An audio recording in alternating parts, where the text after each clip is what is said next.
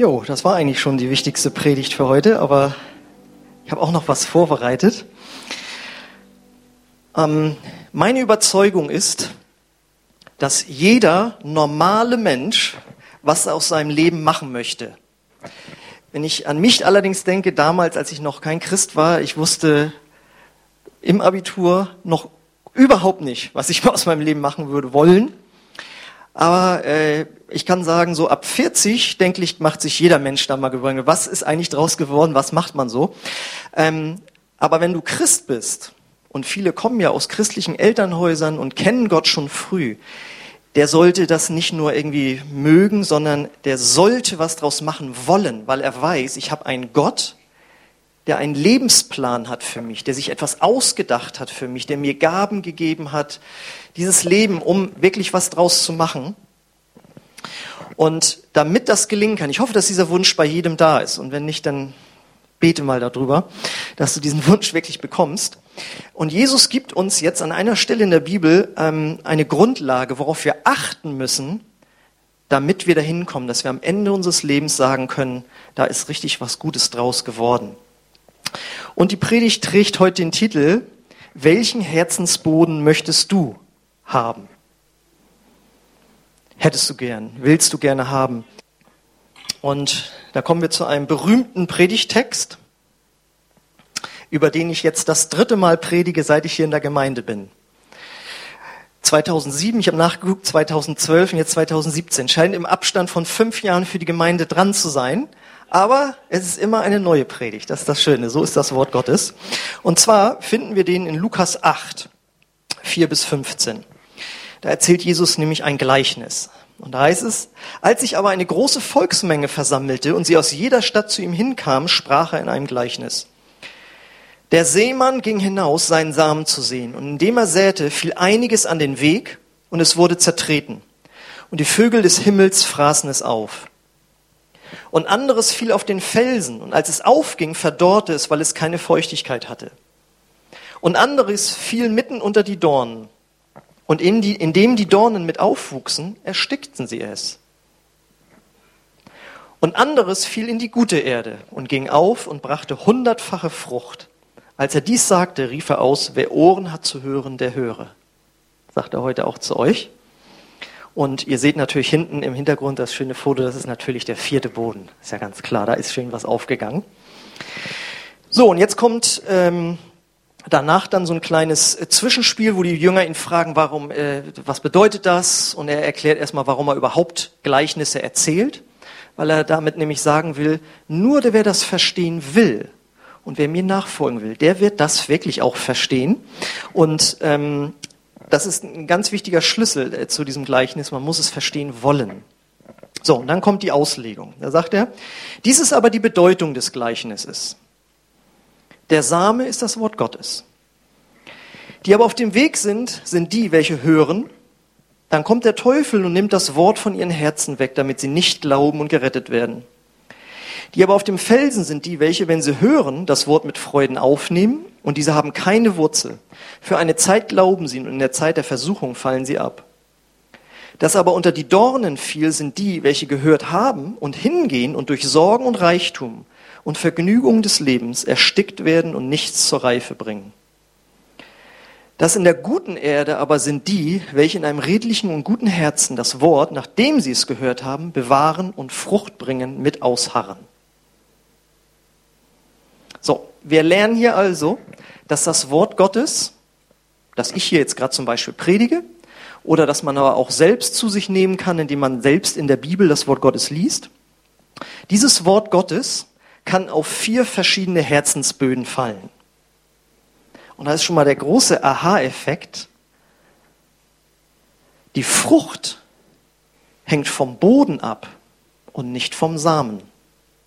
Schon mal gut, ne? Das ist besonders entspannend für mich als Prediger. Ich predige hier und manchmal gibt es Menschen, die sagen, ja, hat mir heute nicht so gut gefallen oder so, aber ich predige das Wort Gottes. In welches Herz das fällt, das ist letzten Endes nachher deine Entscheidung. Deswegen die Frage, welchen Herzensboden möchtest du denn gerne haben? Das heißt, heute ist jetzt schon die Herausforderung für dich drin. Es kommt auf dich an. Von Gottes Seite ist alles klar. Und natürlich bemühe ich mich zum Beispiel jetzt auch, eine gute Predigt zu bringen. Aber wie hörst du heute zu? Ja? Bist du Boden Nummer eins? Könnte ja sein. Herzensboden Nummer eins. Vers 12. Die aber auf dem Weg sind die, welche hören. Dann kommt der Teufel und nimmt das Wort von ihren Herzen weg, damit sie nicht glauben und gerettet werden. Bei Jesus ist ja das Schöne, dass er nicht politisch korrekt ist. Also heutzutage redet man in Predigten äh, nicht mehr so über den Teufel, weil dann alle zusammenzucken. Ja, irgendwie, das kann doch jetzt nicht sein Ernst sein, aber äh, für Jesus war und ist der Teufel eine real existierende geistliche Person. Ja? Gott ist eine geistliche Person, der Teufel ist ein gefallener Engel, ist also nicht auf dem gleichen Level wie Gott. Aber wenn man sagt, ich glaube an Gott, dann kann man auch sehr leicht an die anderen Personen, äh, die in der Bibel beschrieben werden, glauben, nämlich Engel und Dämonen und eben auch den Teufel. Und der Teufel wird hier als jemand präsentiert, der Menschen von Gott fernhält. Und der Teufel, der erscheint ja heutzutage, wenn der Name schon mal auftaucht, dann eigentlich nur in irgendwelchen Horrorfilmen oder äh, auf Heavy Metal Platten oder so, ja. Aber ähm, er ist da und er ist da mit Gedanken. Er ist eine unsichtbare Person, die Gedanken verteilt. Und für Jesus ist er so real wie eben Vögel, die im Alltag rumfliegen und wenn Samen ausgesät werden, die da hingehen und das vielleicht aufpicken. So real, wie ein Vogel hier rumfliegt, so real ist für Jesus auch die geistliche Person des Teufels, der hier mit seinen Dämonen äh, Gedanken verteilt in unsere Köpfe hinein. Und wir können entscheiden, ob wir die annehmen oder nicht, beziehungsweise ob wir uns Gedanken von Gott, nämlich sein Wort, uns rauben lassen oder nicht. Und wie macht er das jetzt? Also wenn du schon mal hierher gekommen bist, bist du schon mal äh, ihm nicht auf den Leim gegangen. Das Erste, was er sagt, ist meistens, das ist so eine Sekte, da würde ich nicht hingehen. Aber sei getrost, wir sind keine Sekte. Ich kannte früher auch nur evangelische Kirche, katholische Kirche und Sekten. Dass es eben auch noch Freikirchen gibt, evangelische Freikirchen, wusste ich nicht mal. Ja? Dann, wenn du dich ein bisschen mit dem Evangelium beschäftigst und der Bibel, kommt das, was du gelernt hast, vielleicht in der Schule, das sind doch alles nur Märchen. Das willst du glauben? Solche Geschichten willst du glauben? Märchengeschichten? Gehst du vielleicht schon weiter und sagst, nee, das finde ich eigentlich, macht das Sinn, was Jesus sagt. Und er hat ja mit unsere, unsere ganze westliche Zivilisation geprägt mit seinen Märchen in Anführungszeichen, ja. Dann ein beliebtes Ding, was er sagt, ist, pass auf, der Glaube ist für einige Leute ganz gut, das sind Verlierer im Leben, aber du bist ein Sieger, du kommst selbst klar im Leben, das ist nichts für dich. Oder, das, das kriege ich auch gerne oft zu hören, Glaube ist ja gut aber nicht so extrem. Dann, wenn du vielleicht mit Religion zu tun hast oder so, sagst okay, Jesus, ja, Jesus ist gut, aber Jesus ist nicht der einzige Weg zu Gott, wie er da behauptet. Die anderen können sich doch nicht alle irren. Oder ich kriegte jetzt Post von einem Zeugen Jehova, der eine Predigt von mir im Internet gesehen. Dann sagt er, ja, gefällt mir sehr gut, was Sie da über die Bibel gesagt haben. Aber eins hat mich doch irritiert, dass Sie sagen, man solle Jesus anbeten. Ja, das ist ja nur Gottes Sohn. Ja, das ist auch eine Versuchung, die da sein kann. Nee, also Jesus war ein guter Mensch, aber nicht Gott. Und, und da ist dann der große Knackpunkt, dass er sagt, pass auf, das ist alles ganz gut und schön für die Leute hier und so, aber die haben einen großen Irrtum. Du bist kein Sünder. Du bist nicht jemand, der Vergebung braucht. Du hast deine Stärken, du hast deine Schwächen, wir sind alle nur Menschen, aber äh, du brauchst jetzt nicht von einem Gott irgendeine Vergebung. Ja, kannst dich entschuldigen, wo es notwendig ist, aber du hast doch keinen umgebracht. Hallo? Und das sind so die Gedanken. Und da kann man drauf eingehen oder eben nicht. Das Wort Gottes, das gepredigt wird, könnte eigentlich Glauben bei dir erzeugen, aber du entscheidest dich, die Lügen zu glauben. Und wir werden doch jetzt aller Orten gewarnt, nicht Fake News. Prüf das alles, kein Fake News glauben. Und ich sage heute das auch von hier vorne, glaub nicht den Fake News vom Teufel. Wir brauchen die Liebe zur Wahrheit. Und da muss man sich dem Wort Gottes unterordnen und beschäftige dich mal mit dem Wort Gottes und wirst merken, was für Sinn es macht und wie logisch es ist und wie gut es die Welt erklärt. Und das Problem ist halt, wenn wir uns dagegen entscheiden, das Wort Gottes anzunehmen, dann sagt Jesus, dann sterben wir in unseren Sünden und gehen für ewig verloren. Und das ist ein hartes Wort. Und jetzt ist die Frage, ist das der Herzensboden, den du haben möchtest? Alex schüttelt mit dem Kopf. Nein, das will ich nicht. So will ich nicht sein. Gut, dann kommen wir zum zweiten Boden. Möchtest du vielleicht der zweite Herzensboden sein oder den haben? Die aber auf dem Felsen sind die, welche das, welche, welche, wenn sie hören, das Wort mit Freuden aufnehmen und diese haben keine Wurzel. Für eine Zeit glauben sie und in der Zeit der Versuchung fallen sie ab. Das sind also Menschen, die sind gekommen, die haben sich nicht irritieren lassen und haben gesagt, super. Und da sage ich Ja zu. Ich sage Ja zu Jesus. Fantastisch. Aber es ist in gewisser Weise oberflächlich. Deswegen geht es nicht darum, irgendein Gebet am Ende eines Gottesdienstes mitzusprechen, nachzuplappern, sondern es ist eine tiefe Herzensentscheidung. Und es kann sein, dass Menschen manchmal eine Entscheidung treffen für Jesus, weil sie das entsprechende Gefühl haben oder weil sie Vorteile daraus ziehen wollen. Ja, also man kann ja herkommen und sagen, also angenehme Musik. Und die Leute haben hier irgendwas, was ich nicht habe. Und sehr oft gibt es Menschen, die kommen, die im, im Alltag, im Leben keine Annahme von anderen Menschen bekommen. Und jetzt kommst du auf einmal in so eine Gemeinde und du wirst da angenommen, wie du bist. Das kann aber sein, dass du noch gar nicht viel mit Jesus am Hut hast, sondern du genießt erstmal einfach nur, dass Menschen da sind, die dich annehmen. Das ist ja auch alles klasse. Also die Musik, die Annahme, ja. Oder man genießt die Ermutigung, die man erfährt. Ja, also heute ist schon fast nicht mehr so ermutigend, wo da so vom Teufel geredet wird und ach du meine Güte. Aber ansonsten ist ja mehr Ermutigung, so, ne? Ähm, und man fühlt sich ermutigt, ich finde das klasse. Oder du hast eine Not in deinem Leben und es wird für dich gebetet und du erlebst da kommt eine Änderung in dein Leben rein, was du dir gewünscht hast und denkst, das ist ja super. Das hat sich ja gelohnt, hier Ja gesagt zu haben. Dieses Paket hier von Musik über Leute bis zur Gebetserhörung. Und das sind alles super Sachen. Ganz klar. Ja, also deswegen machen wir ja, kreieren wir ja diese Atmosphäre hier und sind so, wie wir sind, durch Jesus, ja, äh, und beten für Menschen. Das ist alles ganz klar.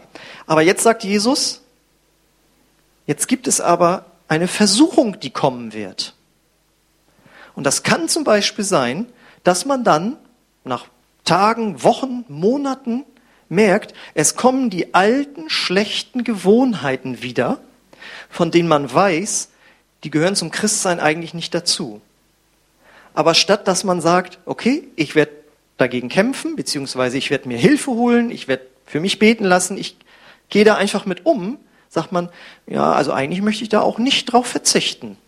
Das war auch schön. Also das Gefühl hier ist schön, aber das, was ich, das Gefühl, das ich dabei habe, ist auch super. Und ich rede hier nicht davon, äh, mal, ähm, also hier nicht Sport zu treiben oder sowas, sondern Dinge, von denen das Wort Gottes sagt, wo Gott sagt, das möchte ich nicht in deinem Leben haben. Dann eine Sache ist, ungute Beziehungen, die man eingeht. Wenn du eine partnerschaftliche Beziehung, ja, wir gehen miteinander, wie man so sagt, mit jemandem eingehst, der nicht den gleichen Glauben teilt wie du, dann ist das aus meiner Erfahrung der letzten 20 Jahre der Nummer eins Grund, warum Neubekehrte den Glauben wieder verlassen, weil sie dann doch eben diese Beziehung zu diesem Menschen höher schätzen als die Beziehung zu Gott. Das sagt man so nicht, aber im Alltag zeigt sich's dann doch. Der andere versteht halt nicht, warum man da jetzt immer in diese Kirche rennen muss. Ja, oder Geld spendet, wie wir gerade gehört haben, ja. Was weiß ich. Oder anfängt Leuten von Jesus zu erzählen und dann will man Rücksicht nehmen und man will dem auch gefallen oder ihr, wie auch immer. Und unmerklich zieht man sich zurück und dann ist man irgendwann draußen. Und welche Versuchung auch kommen kann, ist, dass man die Missgunst des sozialen Umfeldes nicht erträgt, dass man jetzt Christ geworden ist. Ja? Wenn dann in der Familie oder auf der Arbeitsstelle oder in der Schule oder wo immer man ist, man ja, kritisiert wird, geärgert wird, aufgezogen wird, wie auch immer. Wie mal ein Neubekehrter, der wirklich abging wie eine Rakete, du konntest kaum hinterher gucken, dann nach äh, drei Monaten zu mir sagte, also meine Mutter guckt jetzt auch schon ganz komisch, dass ich da jetzt da bei euch dabei bin. Und hat dann von einem Tag auf den anderen das wieder hingeworfen. Das war so hart für mich. Da bin ich nach Hause gefahren, habe mich erstmal aufs Sofa gelegt und habe mich schlafend gestellt. Weil das also, ich, das war schrecklich. Dass jemand, der Jesus so erlebt, wegen des Umfeldes das wieder hinwirft. Wie schrecklich. Und die Frage ist, willst du so jemand sein? Willst du, wollen wir so ein Herz haben? Nein, alle schütteln mit dem Kopf wieder. So wollen wir doch nicht sein, weil das ist das Schöne an diesem, diesem Gleichnis. Es geht hier nicht darum, dass Gott sagt, pass mal auf, es gibt nur vier Herzensböden und wollen wir mal gucken, welcher du bist. Sondern der Clou des Gleichnisses ist, dass du für dein Herz selbst verantwortlich bist. So, jetzt kommt Boden Nummer drei. Da wollen wir mal gucken. Und jetzt kann ich schon sagen, die ersten beiden Böden haben alle abgewunken, die alten Hasen so. Ne, das, wir sind ja lange dabei, getauft. Wir spenden auch, Pfingsten, alles klar. Aber jetzt kommen die Einschläge näher. Jetzt ist für jeden was dabei. Das aber unter die Dornen fiel, sind welche gehört haben und hingehen und durch Sorgen und Reichtum und Vergnügungen des Lebens erstickt werden und nichts zur Reife bringen. Also hier hat jemand nicht nur gehört, eine gute Entscheidung getroffen, sondern da hat sich wirklich jemand richtig langfristig auf den Weg gemacht mit Jesus. Und das müssen wir wissen. Der Weg mit Jesus, mit Gott ist ein Marathon, das ist kein Sprint. Da ist also jemand richtig hingegangen und hat ein eigenes geistliches Leben entwickelt. Ich würde sagen, ein echter Christ. Und dann kommt's. Und dann kommen die Sorgen.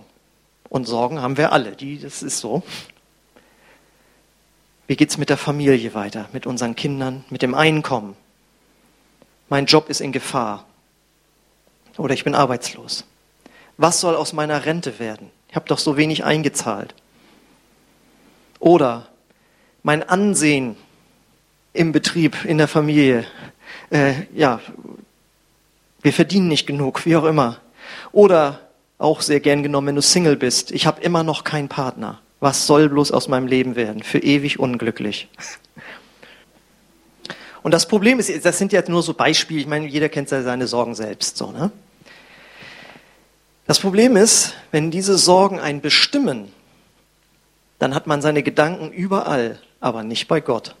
Denn Sorgen machen bedeutet ja eigentlich, dass man für diese spezifische Situation nicht glaubt, dass Gott einem hilft, dass Gott einen segnen wird, dass Gott was tun wird, sondern da ist Gott raus und da muss man jetzt selbst ran. Erstmal mit ganz viel Gedanken und Ängsten und so. Und ich sage das nicht spöttisch, ich weiß auch, was Sorgen heißen. Ja, aber das ist einfach die Realität. Man hat seine Gedanken bei dieser Sache und nicht bei Gott. Und man fängt an, Zeit und Kraft und Geld zu investieren in diese Sache, um diese Sorgen in den Griff zu kriegen. Und es bleibt keine Zeit mehr oder nur noch ganz wenig Zeit für die Dinge Gottes. Ja? Aber Jesus sagt, wenn du dich um Gottes Dinge Sorgen machst, dass die Gemeinde gebaut wird, dass Menschen zu Jesus kommen, ja, und du mit Jesus weitergehst, dann kümmert sich Gott um deine Dinge. Wenn du dich aber nur auf deine Dinge konzentrierst, dann ist schwierig, dann bist nämlich nur noch du da. Deswegen sagt Gott, konzentriere sich auf mich ja, regel die Sachen, die ich dir zeige und ich kümmere mich dann um deine Sachen. Das heißt jetzt nicht, dass ich sage, ne, wenn man arbeitslos ist, dass man sich nicht bewerben soll oder so, ja. Aber da kommt, kann eine Entspannung reinkommen, wo man merkt, okay, ich tue meinen Teil und Gott tut seinen Teil.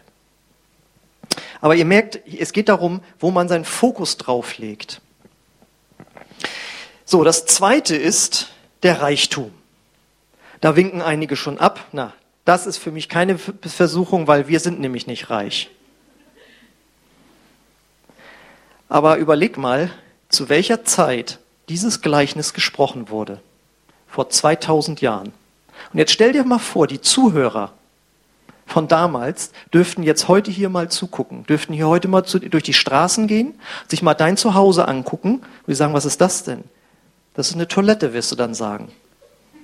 Wie, das wird einfach alles so, ja, Da kümmert sich jemand drum. Eine Kanalisation. Das was für uns gebaut worden. Das ist ja krass. Und was ist das da für ein Gerät? Das ist ein Auto. Und sowas besitzt du? Ja. Das ist ein Haus. Regnet es da nie rein? Nö. Wird es am Winter kalt? Nö. Was sind das Dinge? Das sind immer Straßen, ja. Aus Asphalt nennt man das. Ah ja. Polizei habt ihr? Wow. Rechtsstaat, Sozialstaat, was weiß ich. Und du wirst zugeben müssen, du bist steinreich. Wir sind eine der reichsten Nationen der Welt. Und wenn Gott von Reichtum spricht, dann meint er dich auch. Dann meint er nicht die Multimillionäre. Die sind natürlich auch reich. So, und was ist jetzt mit äh, diesem Wohlstand, der ja gut ist eigentlich? Er gibt uns Sicherheit. Wir haben für alles eine Versicherung. Wenn wir krank sind, gehen wir zum Arzt. Wenn wir arbeitslos werden, gehen wir zur, zum Amt, wie man früher sagte. Ja. Und wenn wir Hunger haben, gehen wir in den Supermarkt und kaufen preiswert ein. Es ist alles da. Und das ist ja auch gut. Das Problem ist nur, für die aufgezählten Dinge brauchen wir theoretisch Gott nicht mehr. Wenn wir krank sind, gehen wir zum Arzt. Wenn wir, wenn irgendwas kaputt gegangen ist, Haftpflichtversicherung springt dann ein. Wenn wir arbeitslos werden, Arbeitslosengeld zwei bis vier. Äh, und ähm, genau, und dann der Supermarkt, der sich in den Preisen unterbietet, was die Milchbauern ja merken. Ja? Wir haben für alles was. Ja? Und das kann dahin kommen, dass, wie jemand mal sagte, äh, meine ich, wir können ja erstmal fürs Essen beten.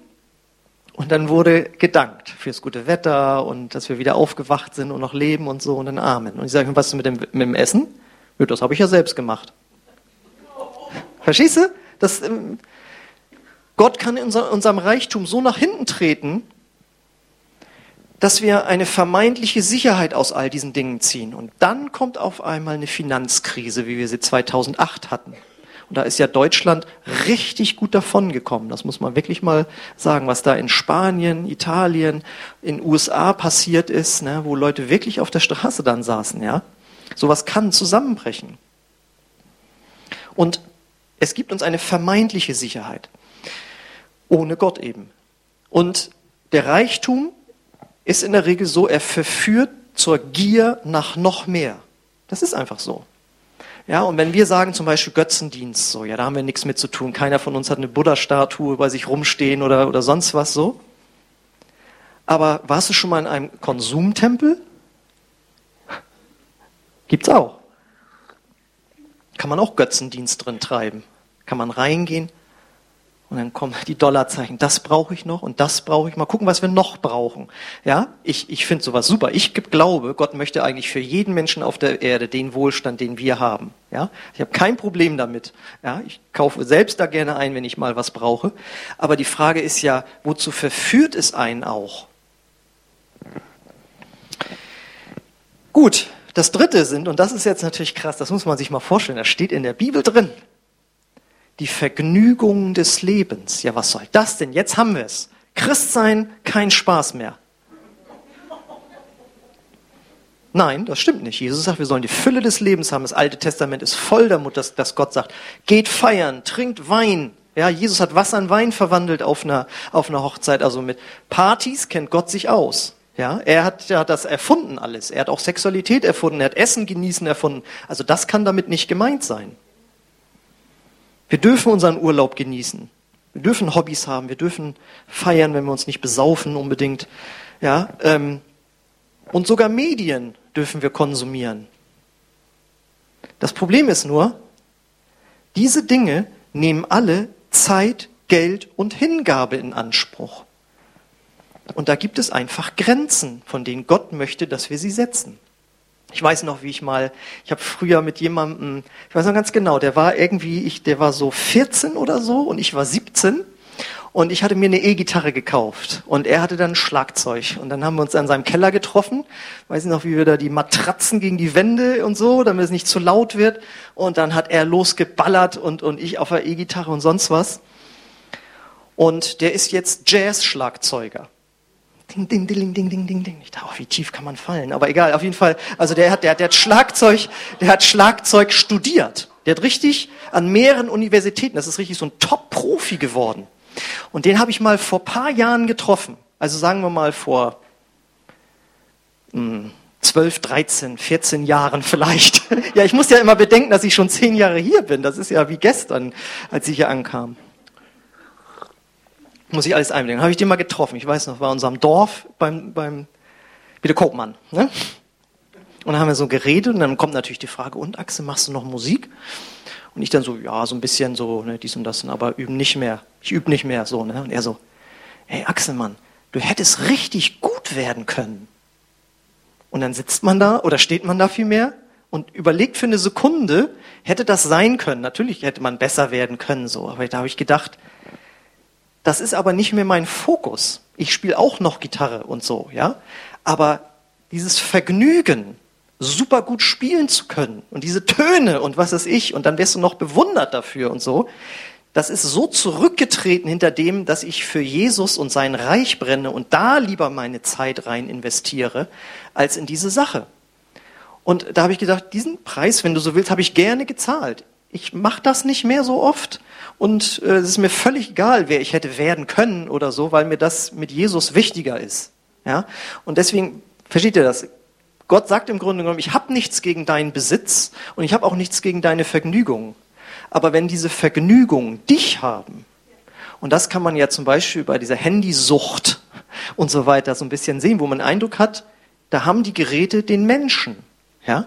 Also, das muss ja jeder für sich selbst wissen. Und das kann einen von Gott wegziehen, weil eben die Zeit nicht mehr da ist. Ja? Ähm, man ist mit allen anderen Dingen beschäftigt, aber nicht mehr mit Gott. Und man bringt dann keine Frucht mehr. Da kommen wir gleich zu. Und die Frage ist, Willst du so einen Herzensboden haben? Und, ah, nein, nein, nein, das wollen wir doch nicht, Axel. Ist doch klar. Genau, dann würde ich sagen, treffen wir uns alle bei Ackerboden Nummer 4. Ne, da ist doch gut. Da heißt es nämlich, das in der guten Erde aber sind die, welche in einem redlichen, guten Herzen das Wort, nachdem sie es gehört haben, bewahren und Frucht bringen mit Ausharren. Ist das nicht herrlich? Da blüht was auf da erfüllt sich der Sinn des Lebens, da erfüllt sich der Lebensplan Gottes. Da kommt alles so zur Geltung, was er dir gegeben hat. Deine Zeit, dein Geld, deine Begabung. Es ist einfach fantastisch. Und was kann damit gemeint sein, Frucht zu bringen? Erstmal ist ganz wichtig, der Sinn einer Pflanze, den du in deinem Obstgarten ja, irgendwo anpflanzt oder so, ist, dass da am Ende entweder soll es super aussehen oder es sollen entsprechende Früchte irgendwie dranhängen. Und Jesus sagt, und so möchte ich das auch mit deinem Leben. Ich möchte mich an dir freuen und dass du etwas machst aus dem, was ich dir gegeben habe. Und Frucht bringen bedeutet einmal Frucht eines, eines veränderten Charakters. Dass dein Charakter sich verändert Richtung Jesus dass man, es gibt so, äh, kann man mal auswendig lernen, Liebe, Freude, Friede, Langmut, Freundlichkeit, Geduld, Treue, Sanftmut, Enthaltsamkeit. Ja, das sind so Früchte des Geistes. Das bewirkt der Heilige Geist in dir, dass sich dein Charakter verändert Richtung Jesus. Du wirst sozusagen ein besserer Mensch, könnte man so sagen. Das zweite ist, dass Gott möchte, dass du Frucht bringst, indem du anderen Menschen von Jesus weitersagst sodass sie auch in sein Reich kommen, Boden Nummer vier werden und sie auch wieder Frucht bringen, an denen Gott sich freut. Also Menschen, die zu Jesus finden, ist die zweite Frucht. Und die dritte Frucht ist, dass wir gute Werke tun dass wir einfach mit dem Geld, das wir haben, mit den Begabungen, die wir bekommen haben, dass wir den auch in den, in den Dienst der Allgemeinheit stellen, dass wir so eine Gemeinde zum Beispiel mitbauen, wo wiederum Menschen zum Glauben kommen, wo Menschen geholfen wird oder überhaupt Menschen unterstützen, finanziell oder durch Hilfe. Das sind die Frucht guter Werke. So, und jetzt ist die Frage, wie entsteht jetzt so eine Frucht? Da ist jetzt das Schöne, die Frucht kann nur Gott produzieren. Und manche Christen verstehen das falsch. Die denken, sie müssten jetzt anstrengen und besser werden und jetzt muss ich da auch mal was spenden, damit ich gut bin oder dann muss ich da hin und mitarbeiten und mir selbst und Gott beweisen, dass ich Frucht bringe. Äh, nee, so ist das nicht. Das ist sonst, als würdest du an einem Gemüsebeet vorbeigehen und du hörst, wie die Pflanzen da am ächzen sind, wie sie Frucht bringen müssen. Hörst du das wieder, das Geschrei da draußen? Ja, machen wir die Fenster zu. Und die Pflanzen, oh, oh, ich krieg die Tomate nicht rausgedrückt und wie auch immer und so. Nein, die bringen einfach so Frucht. Das wächst einfach so auf. Das Einzige, was du damit zu tun hattest, war, dass du es gegossen hast, dass du es erstmal reingepflanzt hast, dass du es gegossen hast, geguckt hast, dass es nicht weggeraubt wird, wie auch immer. Da hast du aufgepasst und dann ist, hat Gott das Leben geschenkt. Und dann kommt es raus. Und das bedeutet für unser Leben, wir sollen und können Frucht nicht produzieren. Göttliche Frucht. Wenn wir das könnten, könnten wir am Ende wieder stolz auf uns sein.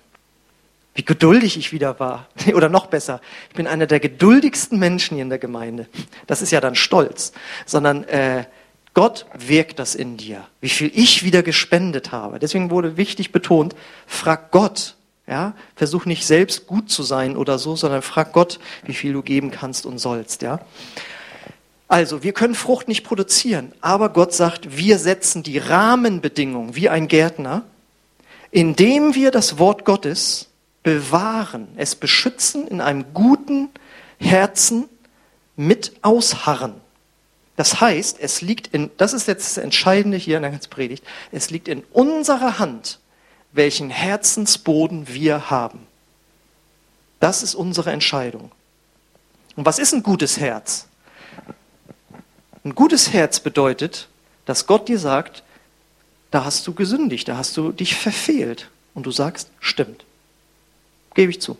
Muss nicht auf die Knie gehen und weinen und Erbsen noch drunter und so weiter und so, dass es weh tut und so, sondern einfach sagen, stimmt. Es war falsch.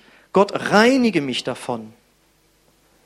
Oder Gott sagt dir, was ist mit diesem Bruder oder dieser Schwester oder wem auch immer, wo du diese Bitterkeit kultivierst? Das möchte ich, dass du das rausreißt, indem du vergibst. Und das ist dein Part. Das wird Gott nicht für dich machen. Oder wenn du merkst, dass du Verhaltensweisen in deinem Leben hast, wo du andere immer mit verletzt oder wo du immer Dinge auf dich ziehst, wo Gott sagt, lass mich dich heilen. Geh in Seelsorge, bekenne Schuld, äh, lass mich deine Wunden heilen, vergib anderen Menschen. Aber das ist deine Entscheidung, ob du dich aufmachst und dein Herz öffnest für Gott und auch Menschen, die dir helfen wollen. Das wird nicht von alleine passieren. Und ein gutes Herz ist ein Herz, das sich was sagen lässt. Dieser Stolz des Menschen, die Rebellion des Menschen, ja, die, die blitzt immer wieder auch bei uns auf. Ich lass mir nicht reinreden. Aber Menschen, die ein gutes Herz haben, lassen sich was sagen. Sie nehmen Ratschläge an, sie nehmen Korrektur an. Ja? Deswegen haben wir Seelsorge, deswegen haben wir Kleingruppen, deswegen bieten wir diesen Kurs Gott begegnen an. Es ist deine Entscheidung, ob du dich zu sowas anmeldest, ob du irgendwo hingehst oder nicht. Das wird Gott nicht für dich machen. Und ein gutes Herz bedeutet eben, dass es gefüllt ist mit Gottes Wahrheiten über Gott, über dich und über andere Menschen. Aber das Wort Gottes muss ja erstmal in dein Herz reinkommen. Das heißt, es ist deine Entscheidung. Und deswegen war es gut letzte Woche, dass du bist, was in deines, du musst im Haus deines Vaters sein. Ja? Es ist deine Entscheidung, ob du heute Morgen aufgestanden bist oder nicht. Es ist deine Entscheidung, ob du in der Bibel liest oder nicht. Das wird Gott alles nicht für dich machen. Das ist deine Entscheidung. Und dafür brauchst du diese Gewohnheiten, ob du dich danach fühlst oder nicht regelmäßig das Wort Gottes zu lesen, damit dieser Same immer wieder neu in dich reinkommen kann und aufblühen kann. Und das ist eine Gewohnheit, die du brauchst. Und da kannst du lange warten, bis Gott diese Gewohnheit in dir installiert. Da bist du gefragt. Und dann steht hier ja, wir sollen jetzt dieses Wort bewahren. Einige lesen ja auch viel in der Bibel. Aber es geht darum, du musst auch darum kämpfen, dass dir diese, diese Wahrheiten Gottes, nicht wieder geraubt werden. Und dafür brauchst du die Gewohnheit des Gebetes. Diese Zweifel, die immer wieder kommen, die Ängste, die wieder kommen, weil die alten Gewohnheiten, die wieder kommen wollen, die Angst vor Gott, die kommen will, die Angst vor Menschen, was immer es ist. Gott sagt, ich will dich da freisetzen, kämpfe darum, dass du Sieg erringst über die alten Dinge deines Lebens, ja? Und da brauchst du die Gewohnheit des Gebetes. Und das Letzte ist, dass da ja steht, wir sollen ausharren. Das Ganze ist nämlich ein lebenslanger Prozess. Wie ich schon am Anfang sagte, das Christsein ist ein Marathonlauf, das ist kein Sprint. Und das ist ein Prozess, in dem du dich auch teilweise durchkämpfen musst. Paulus sagt, wir sollen den guten Kampf des Glaubens kämpfen. Nicht gegen Menschen oder sonst was, sondern im Glauben festbleiben und uns das nicht wieder rauben lassen, was Gott uns schon geschenkt hat. Und das ist die dritte Gewohnheit jetzt neben Gottes Wort und Gebet. Da brauchst du die Unterstützung anderer. Und das ist die Gemeinde. Deswegen sei in das, was in deines, sei im Hause deines Vaters. Ja, ist wie gesagt nicht nur in erster Linie das Gebäude oder nicht in erster Linie das Gebäude, sondern das sind die anderen Geschwister, die Gott dir zur Seite stellt, die aufpassen, dass du nicht aus dem christlichen Lauf rausfällst, sondern die sagen, was ist los mit dir? Darf ich für dich beten? Deswegen ist es so wichtig, dass wir auch in eine Kleingruppe gehen. Wenn wir nur Gäste sozusagen im Gottesdienst sind, da kannst du auch was mitnehmen, aber wie es dir wirklich geht, das kriegen die Leute doch erst zum Beispiel am Mittwoch mit, wenn du nämlich nicht kommst. Wenn du hier nicht kommst, das kann tausend Gründe haben. Aber wenn du regelmäßig Mittwochs zum Beispiel nicht kommst, fragt hoffentlich mal einer nach. Was ist los? Was geht's dir nicht gut mit Gott? Ja, was ist los in deinem Leben? Ja, und das hat Gott alles als Sicherheiten geschenkt, aber auch das ist deine Entscheidung. Es wird niemand gezwungen, in einer Gemeinde Mitglied zu werden oder in eine Kleingruppe zu gehen. Es wird niemand gezwungen, zu beten oder in der Bibel zu lesen. Das sind deine Entscheidungen. Und je nachdem, wie diese Entscheidung ausfällt, kultivierst du ein Herz, wo Frucht entstehen kann oder wo ein Herz durchzogen wird von Unkraut und Dornen. Ja, und das ist etwas, wo ich an eurem kollektiven Kopfschütteln nicht gesehen habe, dass ihr das nicht wollt. Ja? Und deswegen habe ich auch gedacht, Mensch Gott, das ist schon das dritte Mal, gleiche Bibelstelle, in, in, äh, das ist tatsächlich, glaube ich, eine Botschaft, die wir immer wieder hören müssen, weil sich dieses Unkraut in die Dornen immer wieder einschleichen. Und dann gibt es auch noch Christen, die werden dann auch noch böse auf Gott. Was da jetzt wieder passiert ist und da und da wieder passiert ist. Aber Jesus sagt, pass auf dein Herz auf, wie du mit den Dingen umgehst. Das ist das Entscheidende. Und deswegen ist uns doch, denke ich, allen klar, wenn wir hier alle richtig sorgsam auf die Beschaffenheit unseres Herzens achten würden, gut achten würden, wie ein guter Gärtner, dann würden wir alle immer bei Boden 4 landen und dann hätten wir Freude an unserem Leben, andere und vor allen Dingen Gott hat Freude dran und das Leben ist einfach nur schön. Ja, und dann ist das wirklich ein Christsein und eine Gemeinde, wo etwas aufblüht. Und wir wollen ja eine wachsende und auch blühende Gemeinde sein. Und deswegen sagt Gott, achte auf dein Herz. Welchen Herzensboden möchtest du gerne haben? Genau, und deswegen frage ich dich jetzt, während unsere kleine Band schon nach vorne kommt, wo stehst du gerade? Wie steht es zurzeit um deinen Herzensboden? Bist du hier und lässt dir das Wort rauben und bist noch gar nicht zu einer Entscheidung für Jesus gekommen? Dann will ich dich gerne dazu einladen, sie zu fällen. Bist du in dein altes Leben wieder zurückgefallen? Dann lade ich dich ein, wieder umzukehren zu Jesus. Bist du langjähriger Christ und du hast diesen, dieses Unkraut und das wachsen lassen und du bringst nichts mehr zur Frucht? Dann lade ich dich heute ein, dass du neue Entscheidungen triffst, Prioritäten zu setzen, damit wirklich dein Herz aufblühen kann.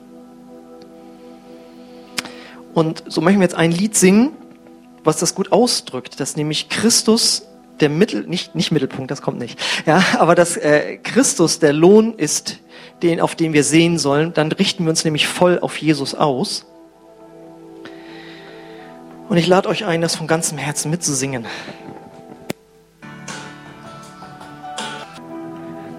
Ja, und ich lade dich ein, dass du Gott eine Antwort gibst auf das, was du gehört hast.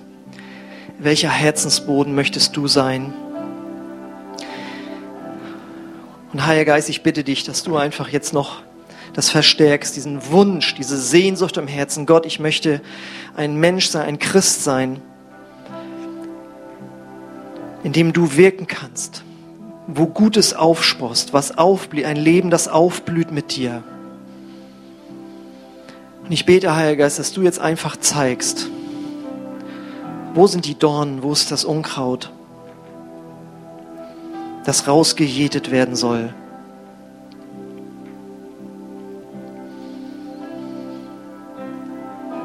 Komm, Heiliger Geist, und Zeig uns das jetzt in diesem Moment, wo Dinge sind, von denen wir uns trennen sollen.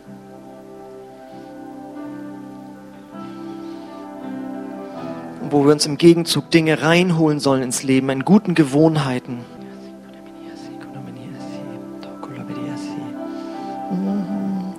Ich lade dich ein, gib du Gott eine Antwort jetzt.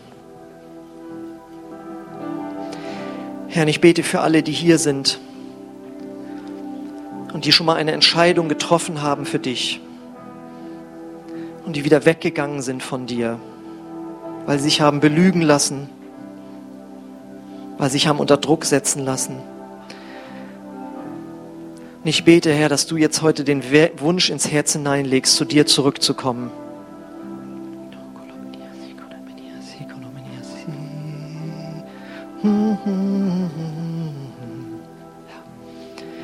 Ich bete für alle, die hier sind und die noch keine Entscheidung für Jesus getroffen haben, die zurückgehalten werden von zweifelnden und ängstlichen Gedanken, aber auch Gedanken des Stolzes, der Rebellion. Ich komme da an, gegen an in dem Namen Jesus. Und ich bete um eine Erkenntnis deiner Person, Jesus. Du bist heute hier jetzt. Und ich bete, dass du dich selbst vorstellst. Ich kann das nicht wirklich. Ich bete, dass du es tust durch deinen Heiligen Geist jetzt.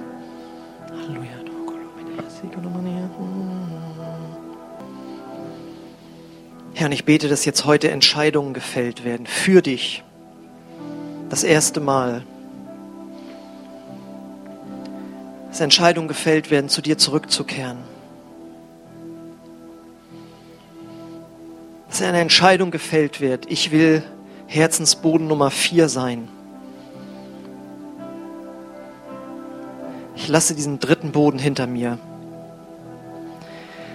Wenn du so eine Entscheidung fällen möchtest, dann möchte ich dir ein Gebet anbieten, wo ich all diese Dinge mit einbauen werde jetzt. Und wenn du willst, kannst du es laut nachbeten. Ich bete das Satz für Satz vor.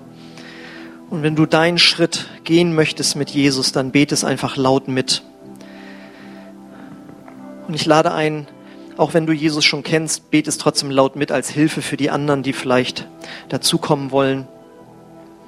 Es ist immer wieder gut, sich Jesus zuzuwenden.